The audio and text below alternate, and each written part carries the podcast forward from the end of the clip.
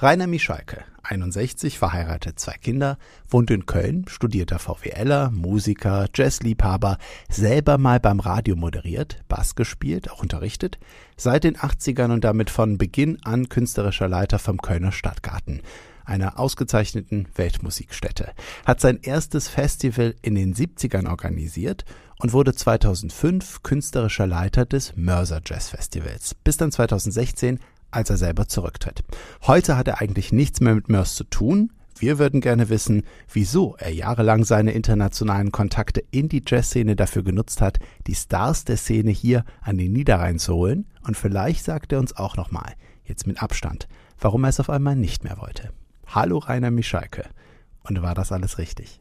Ja, also ich, da sind ein paar Details, die ich vielleicht anders Was zum Beispiel? Gewichten, gewichten würde. Äh, mein erstes Mörs Festival war 2006. Ähm, ich bin zwar 2005 engagiert ja. worden, aber das erste Festival war 2006. Das ist immer so ein bisschen äh, missverständlich. Genau, das erste Festival war 1978, was ich gemacht habe. Also da war quasi meine, da habe ich so meine Lehrlingsprüfung gemacht oder so, oder Gesellenprüfung sogar. Genau. Nee, das stimmt aber so im Groben, würde ich mal sagen, das kommt ganz gut hin. Irgendwas Wichtiges vergessen, was Ihnen wichtig wäre? Ja, das sind natürlich ganz viele Stationen in so einem Berufsleben die rückblickend betrachtet auch alle eine große Rolle gespielt haben.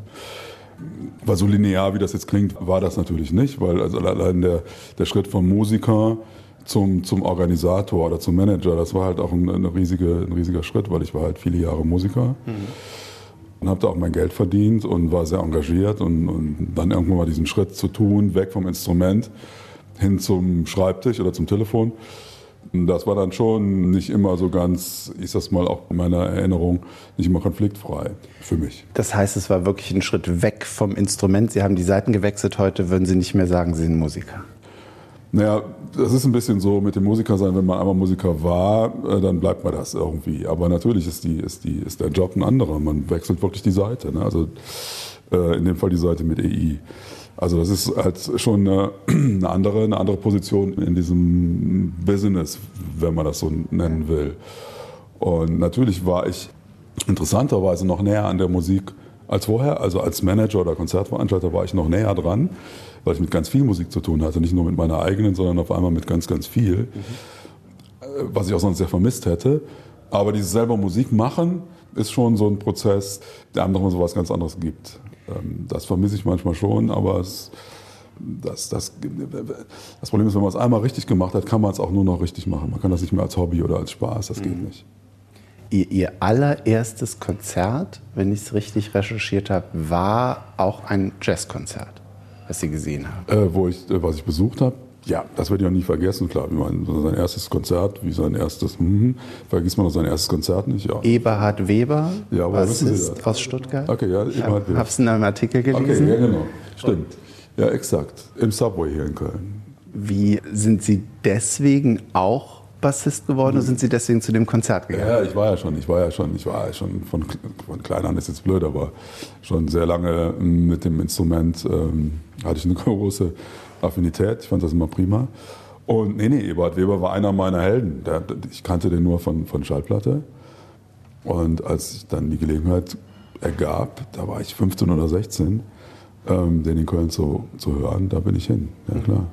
Und ich war Stunden vorher schon. Äh, ich war der Erste, ich stand vor dem Laden Subway, ich war der Erste, der reinging und so. War da ganz, Wissen Sie noch, was das Ticket gekostet hat? Nee. Das war aber okay.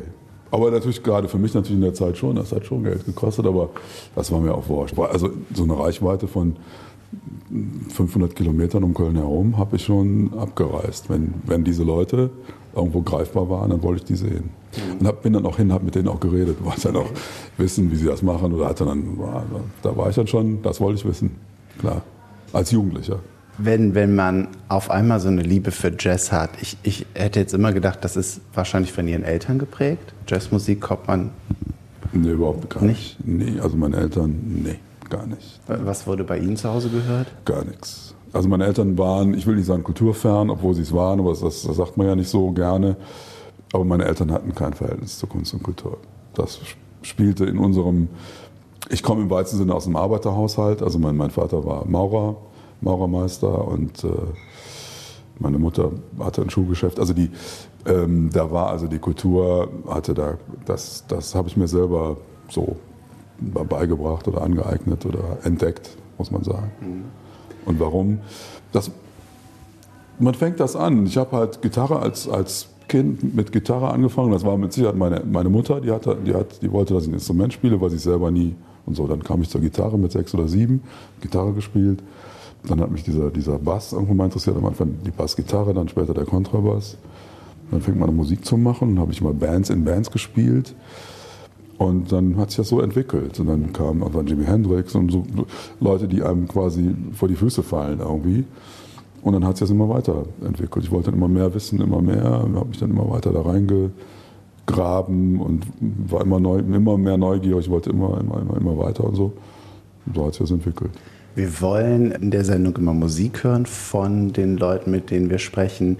Ich hatte Sie nach, nach drei Stücken gefragt, die Sie bewegt haben. Was, was wäre so eins in dieser ersten Station, wo Sie jetzt sagen, Teenager, Sie hatten Jimi Hendrix ist schon gefallen, ja, Jazz hat Sie das interessiert. Ist, Hendrix, das steht auch. Das ist ja das ist eine Jahrhundertfigur. Also der, der steht nach wie vor. Das ist ganz, äh, obwohl er kein Bassist war, sondern Gitarrist, aber ist der bei den drei Stücken dabei? Ja, immer.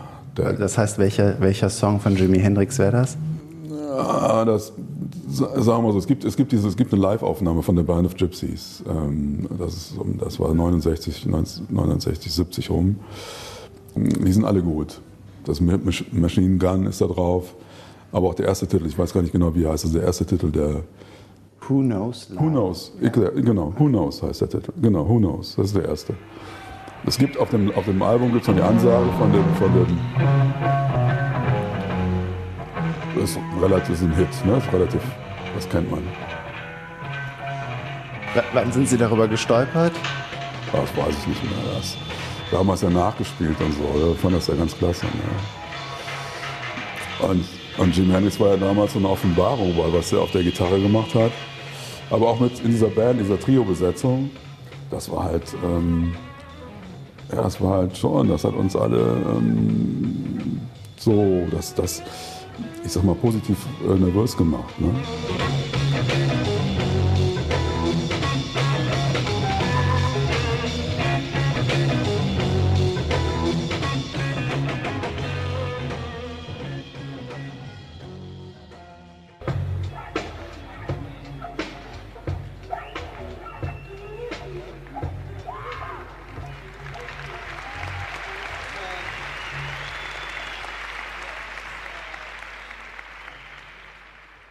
Hatten Sie selber eine bestimmte Band oder sind Sie immer mit mehreren? Mehrere, aber natürlich eine war dann immer so, eine war so eine Kern, immer. Man hat immer so eine, eine Band, die, die, die, die, die, die einem die wichtigste ist, aber man wird dann auch, auch gefragt, in anderen Bands zu spielen.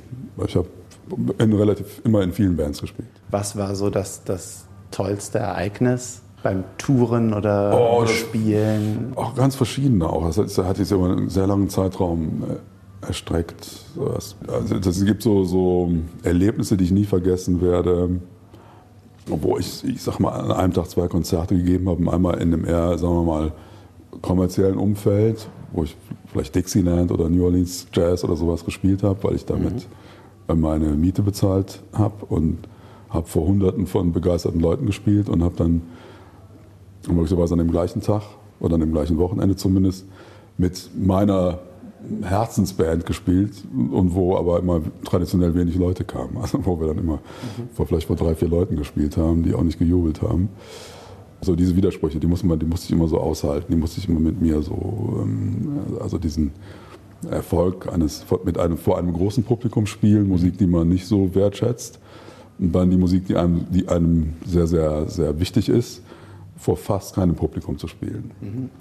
Was, wenn Sie gesagt haben, Ihre Eltern waren da gar nicht so mit, mit der Jazzmusik, was, was haben die damals gesagt in den 70ern, als Sie Band und, und Jazzmusik und, und damit das Geld machen? Jung, waren, waren sicher Sorge, Kölner. Ne? Genau, die haben Sorge, dass ich, dass ich das zu viel mache, dass ich meine Schule vernachlässige. Die waren, die waren immer, die haben sich Sorgen gemacht. Also Sorgen gemacht in dem Sinne, dass ich da zu viel weg bin und, und nicht lerne, dass ich, dass ich Ausbildung und so weiter. Und als das dann so in mir reifte, dass ich da so auch, das, dass ich mir vorstellen könnte, das mehr zu machen und noch mehr zu machen und noch mehr zu machen, na klar, dann kommt vom Elternhaus dann schon immer so die Mahnung, sollte man lieber was Ordentliches. Ähm, das habe ich dann versucht so aufzulösen, indem ich dann beides, beides gemacht habe.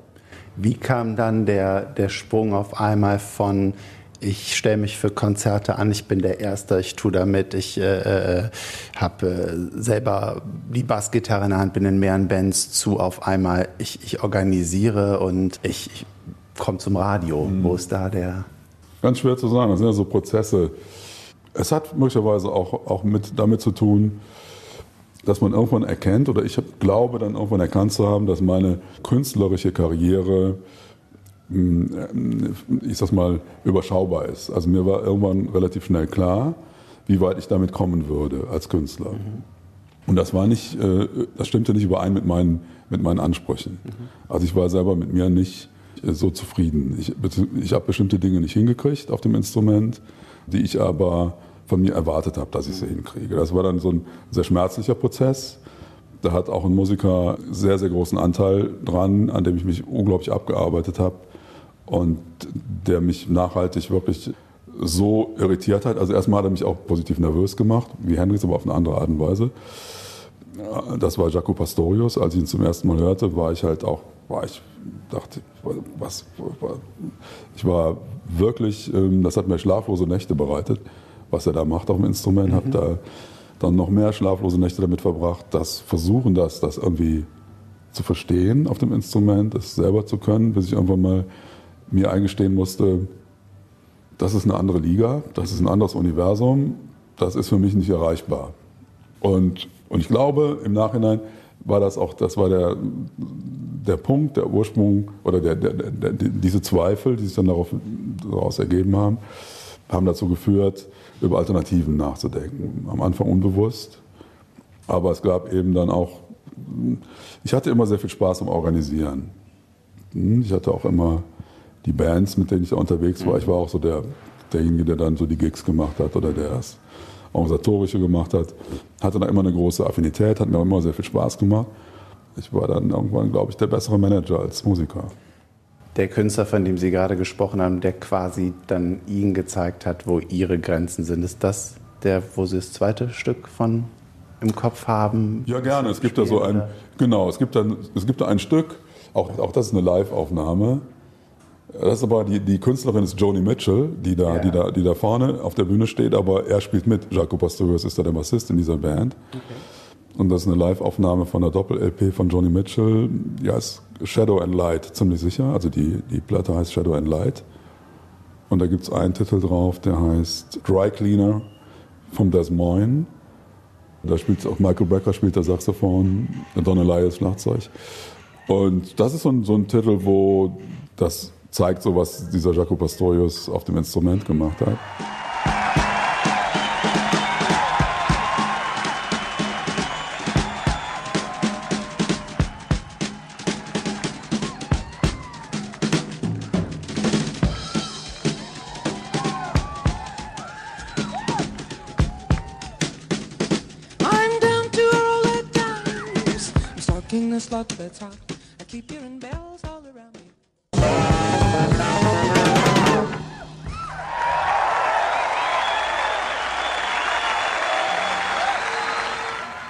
Okay, dann, dann haben Sie da ihr, in einem schwebenden Prozess Ihre Berufung quasi verändert, angepasst. Wann, ich hatte schon gesagt, Mörs Festival, waren Sie relativ früh selber als Gast. Ja.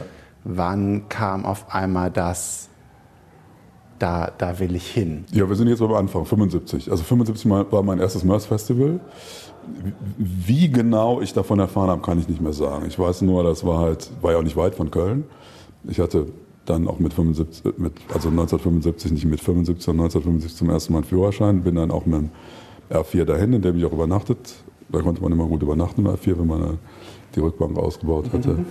Und ähm, ab da war ich in Mörs und dann war auch für mich Mörs so die Referenz für ein Musikfestival. Also Mörs war so der Benchmark. Ne? Also das, das das war mein Ding, das war meine, meine Musik, nicht alles, na klar, aber Ähm, das war hat ja das vielleicht für die Leute, die, die es heute nur irgendwie kennen von, von Pfingsten, Mörs und, und, und Jazzfestival, wie, wie war das in, in den 70ern? War das ein bisschen Woodstock? War das ein bisschen richtig hippie und nicht wie, wie heute, wo es so, so inszeniert vielleicht Nein, es, war, es war gar nicht Hippie. Es war überhaupt nicht Hippie. Es, Woodstock war natürlich, das hat, hat man ja nur von gehört. Ich, es, niemand war in Mörs, der vorher in Woodstock war. Ne? Und Woodstock war ja ein Riesending. Das war ja, weiß ich nicht, 80.000 oder keine Ahnung, da waren ja Unmengen von Menschen.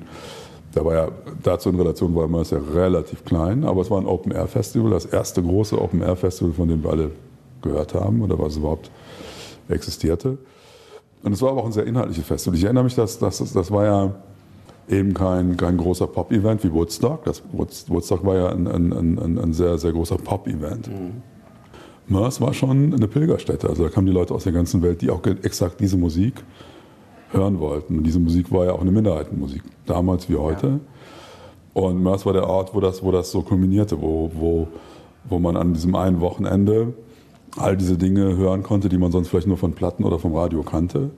Und das passierte alles in Mörs. Das, das, das war dieses Momentum, entstand da jedes Jahr zu Pfingsten. Und das war wirklich diese, diese geniale Verbindung von den Künstlerinnen und Künstlern. Na, Künstlerinnen waren ja nicht so viele in den Anfangsjahren, also von den Künstlern und aber auch dem Publikum. Da, da entstand so, ein, so, eine, so, eine, so eine kritische Masse, so, auch so eine spezielle biochemische Zusammensetzung, die da irgendwas ganz Besonderes immer hinbekam. Also das natürlich sind Elemente wie Vorfreude, aber auch dieses, dieses Zusammensein von Leuten, die irgendwie gemeinsam ticken. Also man hat so, so eine, man ist eine Minderheit, man hat so ein Fable für eine bestimmte Musik und es treffen sich Leute aus der ganzen Welt, die genau das da finden. Mhm. Und äh, Burkhard Hennen hat das eben unglaublich gut bedient, hatte eine gute Nase, hat hat viel zugelassen, hat auch den, den Instinkt gehabt, der, da die richtigen Mischungen zu finden und so. Wie sind Sie dann hinterher zum, zum Mörs Festival gekommen als künstlerischer Leiter? Wie ist das passiert? Hat, hat man Sie gefragt oder hatten Sie ein Interesse? Wie ist es dazu gekommen, dass Sie nach Mörs, das war ja der langjährige künstlerische Leiter, der äh, es von Anfang an gemacht hat, dann aufgehört hat. Das war wahrscheinlich damals auch ein schweres Erbe erstmal. Ja, das ist ja ein schlappe 30 Jahre später gewesen. Ne? Also, äh, ähm, ich bin gefragt worden. Also Burkhard Henn hat ja irgendwann aufgehört, weil er, ich glaube, auch müde war im Kampf mit, ich sag mal, mit dem mit, mit großen Teilen der Mörser Stadtgesellschaft, mhm. vor allem der, dem konservativen Teil der Mörser Stadtgesellschaft. Ähm, er war einfach müde, der hat sich ja wirklich ähm, da immer auseinandergesetzt. Und dann wurde, glaube ich, eine Findungskommission eingesetzt. Ich kann das nicht mehr genau sagen. Auf jeden Fall wurde ich gefragt aus mhm. Mörs, ob ich mir das vorstellen könnte. Und da ich mit Burkhardt sehr gut befreundet war, habe ich gesagt, Moment, stopp, Moment, Moment. Ich muss, da frage ich erstmal den Burkhardt, was, was, was ist denn da los? Mhm. Und, so. und habe dann äh, das Gespräch zu Burkhardt hingesucht, der erst der gar nicht drüber reden wollte. Er war ziemlich ähm, verbittert. Also er war ziemlich enttäuscht oder äh, wie man mit ihm umgegangen ist. Oder er fühlte sich also wirklich äh, schlecht oder nicht, nicht respektiert oder nicht genügend gewertschätzt von, von Mörs. Aber er wollte nicht mehr. Das war, war ja meine Frage an ihn, war, ob, er, ob er da jetzt Bleibeverhandlungen führt, also ob er nochmal antreten würde oder wie, wie sein Entschluss, wie fest er denn ist. Und dann haben wir darüber gesprochen, sagte er auf keinen Fall. Dann habe ich ihn gefragt, ob er denn äh, mir raten würde, denn, das zu machen. Ja, das wäre jetzt meine nächste Frage ja, gewesen. Wenn man das so meine, hört, hat man überhaupt noch Lust dazu. Ja, das war meine erste Frage. Dann sagte er, nee, auf keinen Fall. Er wird mir davon abraten. Dann habe ich gesagt, warum? Dann, ja, das, das wäre einfach scheiße da. Das wäre irgendwie, die würden das nicht wertschätzen und das, das würde. Und dann habe ich gesagt, ja, ich sag mal, die suchen einen, die werden auch jemanden finden. Ne? Das, das wird auf jeden Fall jemanden geben, der es macht.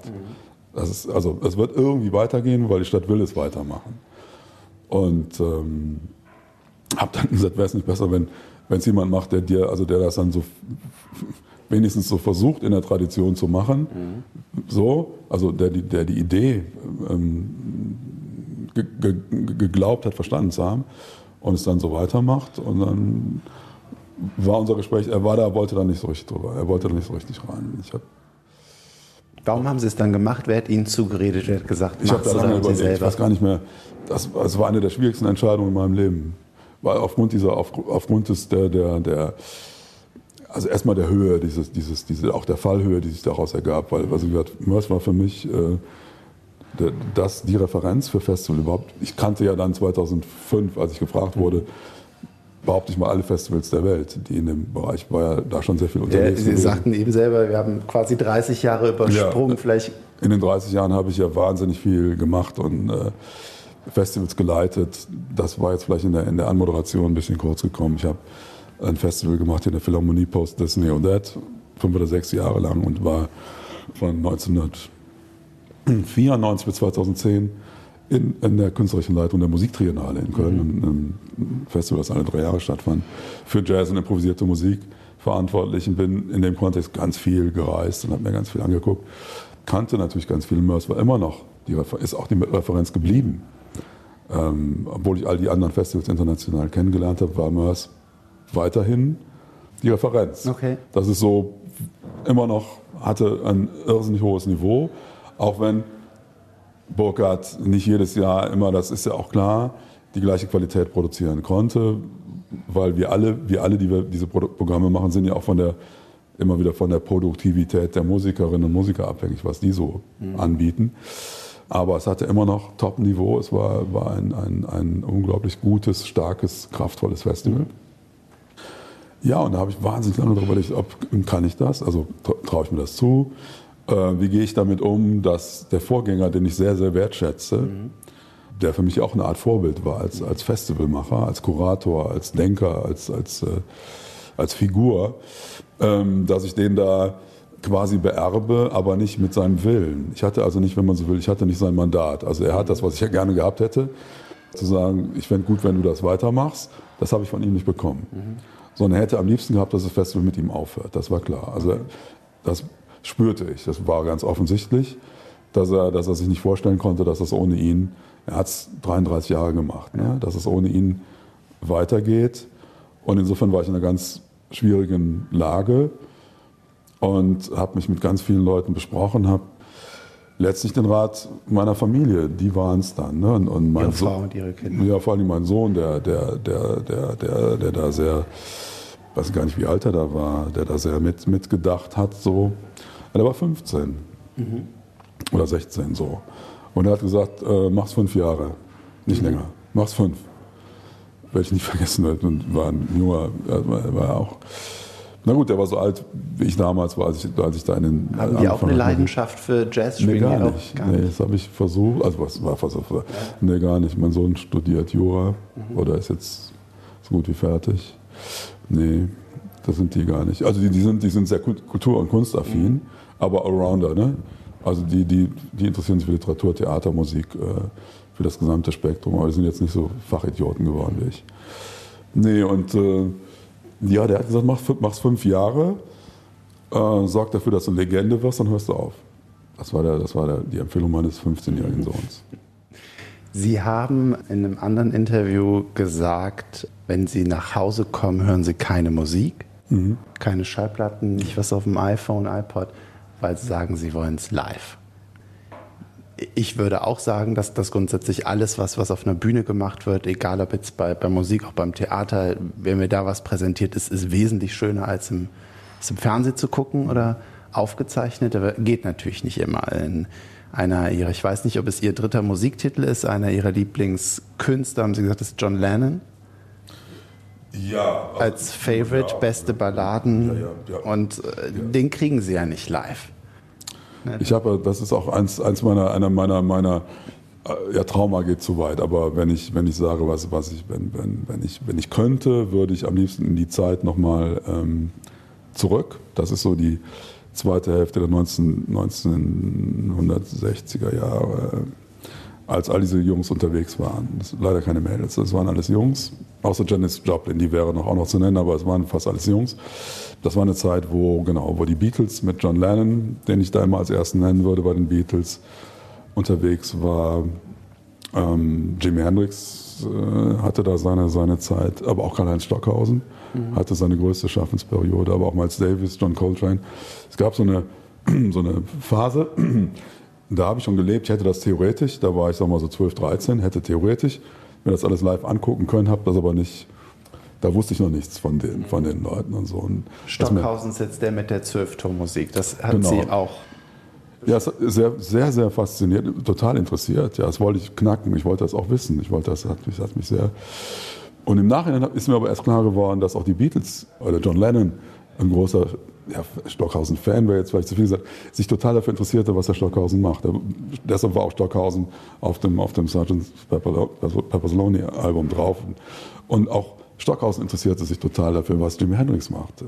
Und Jimi Hendrix schreibt in seiner Biografie, dass ihn total interessierte, was dieser Stockhausen da macht. Mhm. Und die Leute haben untereinander so ein, das hat, es, es, es gab so ein unsichtbares Band, was sie miteinander verbunden hat. Obwohl die was ganz Verschiedenes gemacht haben, also ästhetisch, musikalisch. Das waren ja ganz verschiedene Dinge, die, die man gar nicht miteinander vergleichen kann. Aber die, diese Musiker untereinander, die, die wussten voneinander. Die haben sofort gespürt, dass da was unterwegs ist, was sie neugierig macht. Also dieses, diese, also positiv nervös macht, weil sie es wissen wollen, weil sie es interessiert und dann anfangen zu graben, rauszukriegen, zu bohren, was ist das, was, was macht er da, was, was ist das und so. Über, über uns allen, über all diesen Leuten steht ja immer noch Johann Sebastian Bach, bei dem wir einfach, wo, wo, wo wir alle immer noch davor stehen und sagen, was, was, wie groß kann das sein, was, was hat einer da geliefert, abgeliefert. Na gut, und da waren halt in, in, im 20. Jahrhundert war eben auch einiges unterwegs. Und das war so die Zeit, wo das so zusammentraf. Genau, ich habe das nicht, hätte es haben können. Ich hätte sogar Jimi Hendrix live hören können. Hier in Köln, hab, aber auch da war ich, glaube ich, 13, als der in mhm. Köln war. Hab, das war noch nicht so bei mir auf dem, auf dem Schirm damals. Also ich habe das gerade so verpasst, was ich sehr bereue, aber kann ich ja nicht ändern. Ich sage, was ist passiert. Aber daraus ist später der Wunsch entstanden, das passiert mir nicht nochmal. Mhm. Also die Jungs und Mädels, die jetzt unterwegs sind, ich bin da. Ich bin in diesem kleinen Scheißclub, wo die zum ersten Mal auftreten, bin ich auch. Mhm. Oder wo sie zum zweiten Mal auftreten. Und egal, wo der ist, dieser Club. Ich glaube, das hat ja jeder irgendwas in, wenn man jetzt irgendwas Mainstream nimmt, äh, ob man jetzt Madonna nimmt, wer will die heute vielleicht noch sehen? Vielleicht denkt man, ah, die hätte ich lieber da gesehen. Oder ich habe selber, ich habe in, in Köln Musikwissenschaften studiert und ich ärgere mich, dass ich Sufjan Stevens verpasst habe, der ja, ja. 35 Instrumente irgendwie selber spielt mhm. und der 2006 in Köln war und äh, den ich da auch kurz vorher, habe ich in irgendeiner Highschool-Drama-Serie mhm. gesehen, da lief ein Musikstück von dem und habe dann geguckt und dann war er auf einmal in Köln und habe ich aber verpasst. Ja, war gerade ja. irgendwie vorbei. Das, das, ja. das ärgert einen, ärgert mich heute noch. Ja, genau. so, wenn der jetzt keine Ikone ist wie Jimi Hendrix oder. Ja. aber was ist jetzt der dritte Titel, den, den Sie. Wenn ja, wenn der dritte Titel, der ist jetzt, der, der geht viel weiter zurück. Also das ist so ein, das ist wo ich mich ja dann auch irgendwann mal, aber das kam erst später, so mit Miles Davis und, und äh, mit einer bestimmten Phase von Miles Davis mich beschäftigt habe, als er mit Wayne Shorter zusammengespielt hat, ähm, Herbie Hancock, Tony Williams, beziehungsweise das war schon mit Jack DeJohnette. Es gibt ein Album, das heißt Nefertiti. Das ist, ein, das ist ein, benannt nach einer, ich glaube, einer ägyptischen Pharaonin, Nefertiti.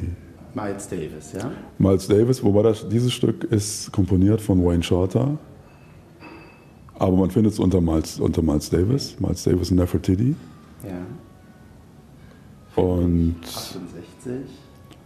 Ja, das ist die Zeit, das ist auch die gleiche Zeit, wo Hendrix unterwegs war. Ne? Und das Besondere an dem Stück ist, das hat mich sehr fasziniert. Ähm, dass die beiden Bläser, eben als Davis und Wayne Shorter, spielen immer diese Linie, immer die Melodie mhm. und die Rhythmusgruppe improvisiert.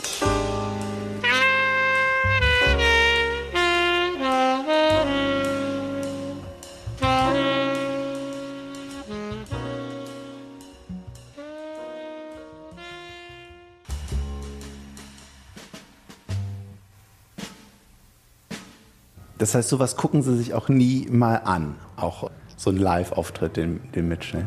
Ja, das ist ja, das ist ja ganz alt, das ist ja historisch. Das ist ja, ja. Das ist ja nicht mehr.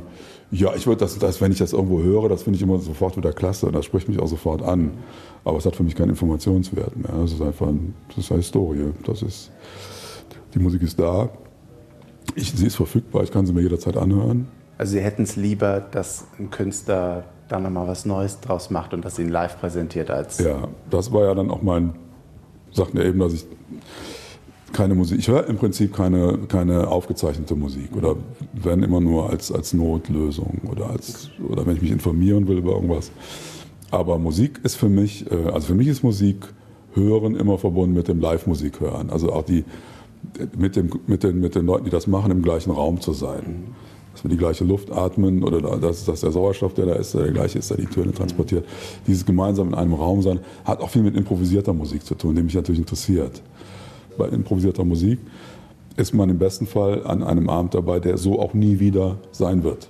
Jetzt sitzen Sie natürlich auch an der Quelle. Wir sind heute im Stadtgarten, wo Sie quasi andauernd, wenn hier Musiker sind, einfach auch die Chance haben, das zu bekommen. Ja, das, heißt das so. ist so. Und ich reise auch weiterhin viel rum. Ich bin halt äh, viel unterwegs, weil ich tatsächlich ähm, in, in außerhalb lieber Musik höre als hier im eigenen Haus. Kommen wir nochmal zurück auf, auf, auf Mörs. Wir waren eben bei der Entscheidung für das Mörs Festival, da künstlerischer Leiter zu werden. Ähm, ihr Sohn hat gesagt, mach, mach's fünf Jahre. Äh, es wurden dann elf. Wie ist da heute Ihr, Ihr Blick drauf? Wie, wie würden Sie diese elf Jahre beschreiben? Würden Sie sagen, haben Sie dann einen guten Job gemacht? War, war das toll?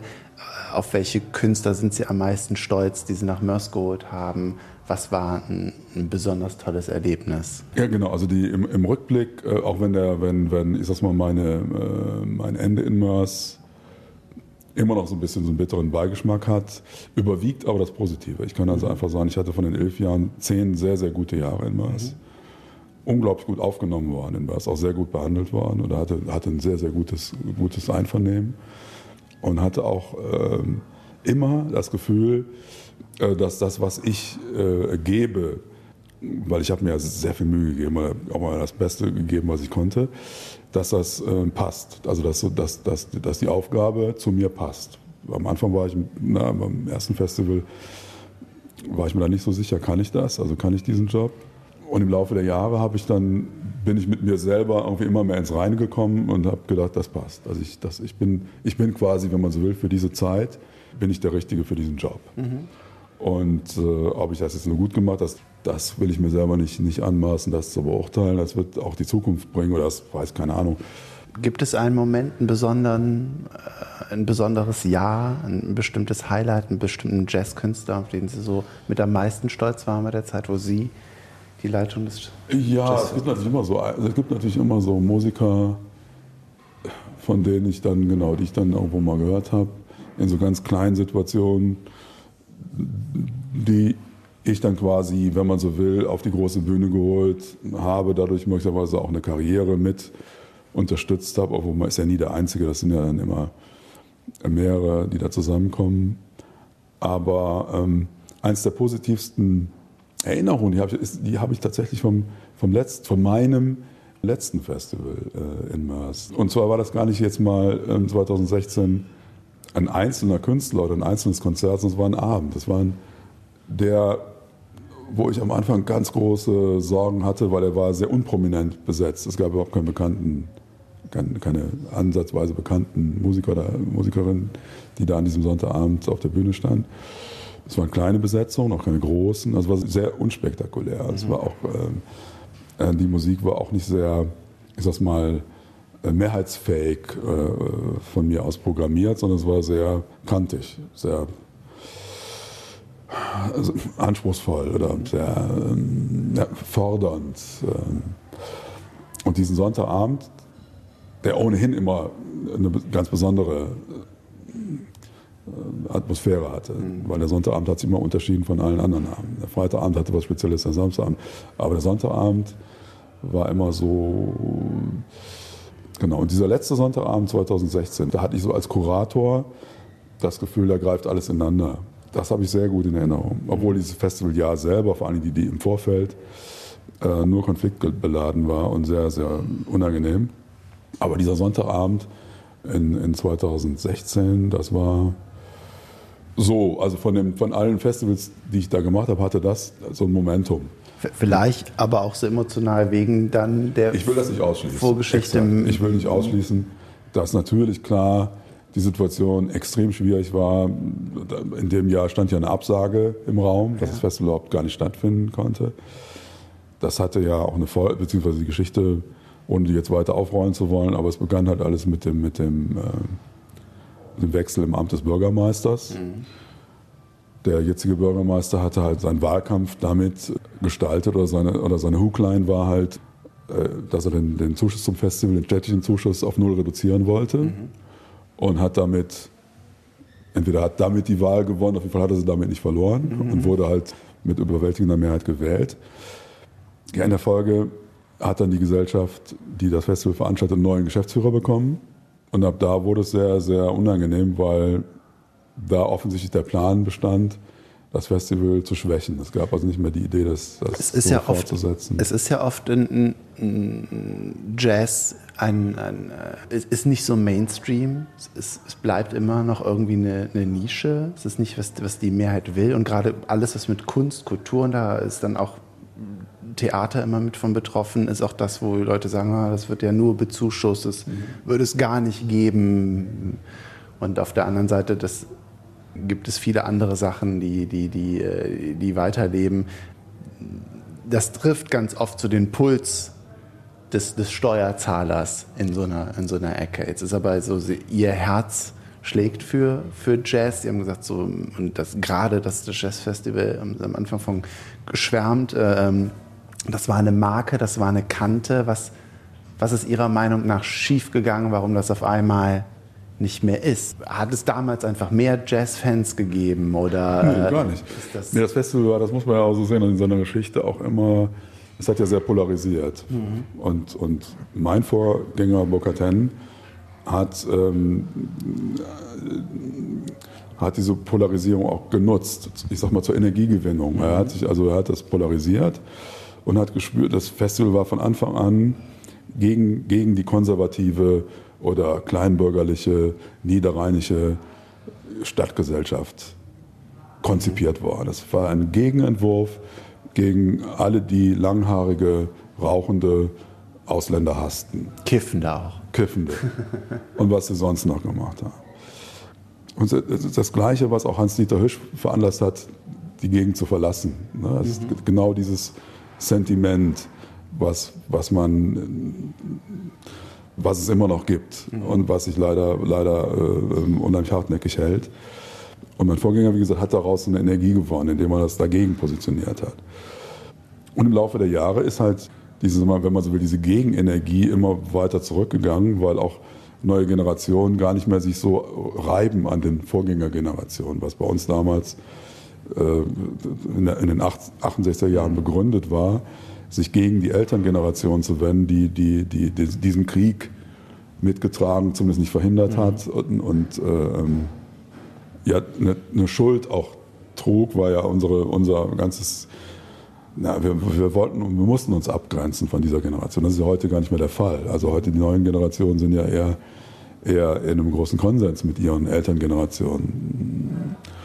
Und naja, aber diese Gegenenergie ist geblieben, auch wirklich der Hass, muss ich sagen. Der Hass einiger, einiger Leute aus der Stadtgesellschaft mhm.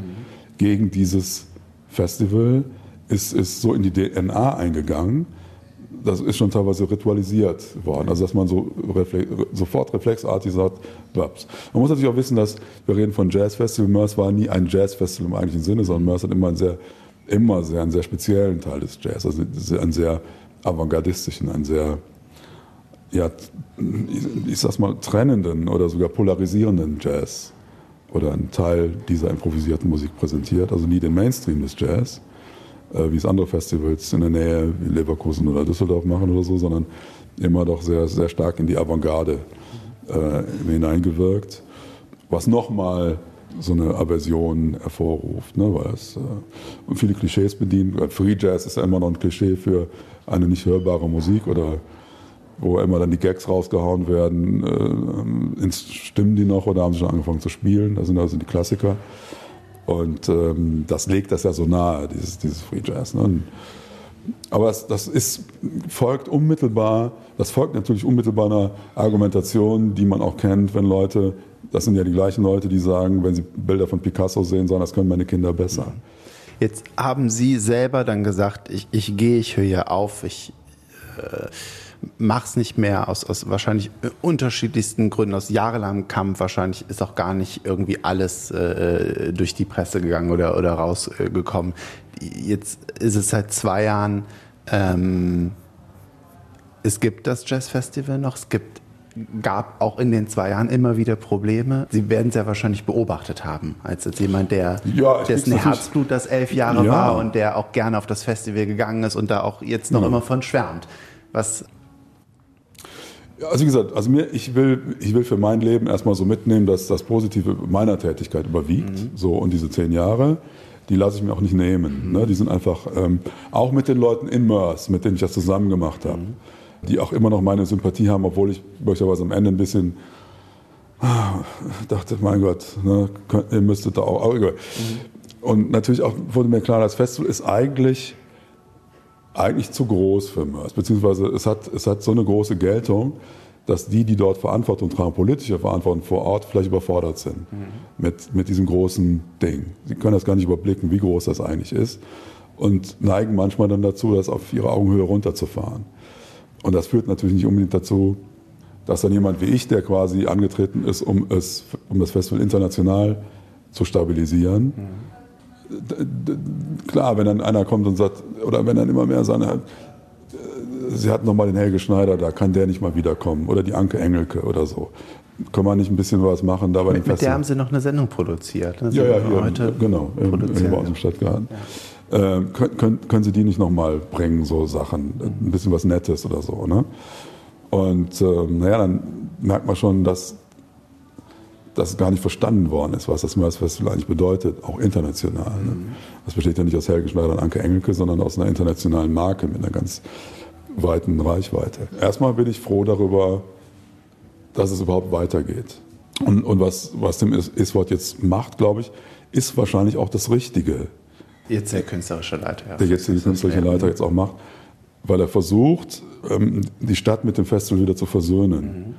Versucht, einen Ausgleich hinzukriegen und und er als jemand, der auch in Mörs geboren ist, hat da möglicherweise auch besten, den besten Zugriff oder die, auch das beste, die beste Intuition. Das ist ja immer eine Kombination aus Wissen, Handwerk und Intuition. Und hat da möglicherweise auch die besten Chancen, das irgendwie hinzukriegen. Was ein bisschen nicht Sorge machen kann, aber was man natürlich, was vielleicht auch gar nicht geht, jetzt in dem, dann gleichzeitig auch wiederum da, da, diese internationale Reichweite zu behalten. Das ist dieses Riesenproblem, was, was alle haben ein sehr fokussiertes, profiliertes Festival zu machen, was international wahrgenommen wird, auf der gleichen Seite, zur gleichen Zeit aber auch eine, eine feste Bodenhaftung zu haben. Das heißt auch in der Region verstanden und akzeptiert zu sein. Das ist ein Riesenspagat, den man da gehen muss. Und meistens leidet immer das eins von beiden leidet. Also man, man wird meistens gezwungen, eine Priorität zu setzen. Und, aber dennoch glaube ich, dass der Weg, den Tim Isford geht, der richtige Weg ist. Mhm. Ich denke, das ist zur, zur, richtigen Zeit der richtige Weg, er ist auch der richtige Leiter. Und insofern finde ich erstmal von der Außenwahrnehmung her gut, gut und richtig. Und wie gesagt, immer analog zu dem, was ich, gesagt, was ich sagte, und das meine ich ja wirklich ernst, dass ich mir diese zehn guten Jahre nicht nehmen lasse. Also dieses letzte Jahr, das, mh, ähm, das war, das war nichts, aber die zehn Jahre davor waren gut, die ich auch, insofern möchte ich auch immer, möchte ich einfach mir möchte ich gut immer darüber denken. Oder das ist einfach für mich auch das Gute. Ähm, ich hatte ganz viele, nennen wir es mal Einladungen, schmutzige Wäsche zu waschen oder, oder mhm. auszuteilen oder, oder zu keilen oder, oder das habe ich nicht gemacht. Werde ich auch, werde ich auch äh, die nächsten 20 Jahre nicht machen, weil ich mir selber, ne, ich würde mir einfach eine, eine gute, eine, eine wirklich gute Zeit schlecht reden und das wäre unangemessen, das würde nicht stimmen. Ja. Und insofern bin ich also mit der Entwicklung und glaube, wie gesagt, dass das ein guter, dass das ein guter Ansatz ist. Auch wenn ich den so nie gegangen, ich, das ist nicht meins, das ist auch nicht mein Konzept, was, was mein Nachfolger jetzt da fährt. Mhm. Aber ich glaube, es ist trotzdem das Richtige für das Festival in diesem, in, jetzt in dieser Zeit. Waren Sie noch mal da? Nee, ich war die letzten beiden Jahre nicht da. Ähm, Im ersten äh, wollte ich nicht, obwohl ich gerne ein paar Sachen gesehen hätte, die ich noch angeleiert habe. Da waren ja ein paar Sachen, die ich die, und da bin ich auch sehr froh, dass, dass Tim Iswart die übernommen hat, dass er, dass er die Musiker nicht hat im Regen stehen lassen, sondern dass er, die, dass er das gemacht hat. Und beim zweiten war ich bei einem anderen Festival in, in Kanada, in Victoriaville, was exakt an diesem Wochenende war. Und ähm, hatte keine Zeit. Was ist so als nächstes für, für Rainer Michalke? Ich meine, Sie haben ja keine Langeweile. Ne? Also wir können hier beim Stadtgarten, müssen Sie gucken, dass das Programm ja. stimmt, Leute hinholen. Ja. Sie, ich habe es eben nur kurz angerissen, haben äh, auch was fürs Fernsehen produziert oder äh, mit, mit, mit Helge Schneider, mit Anke Engelke. Mhm. Äh, Sie sitzen in Gremien europaweit, was mit Jazz zu tun hat. Mhm. Ähm, äh, oder äh, gibt, gibt es was Nächstes oder sagen Sie langsam, nee, jetzt, ich, ich will es mehr genießen, ich, ich fliege nach Kanada zu, zu anderen Festivals rund um die Welt oder mhm. was? Äh nee, das ist das Schöne ist, äh, oder was, es gibt ja diesen Spruch, das eine geht, das andere kommt, dass tatsächlich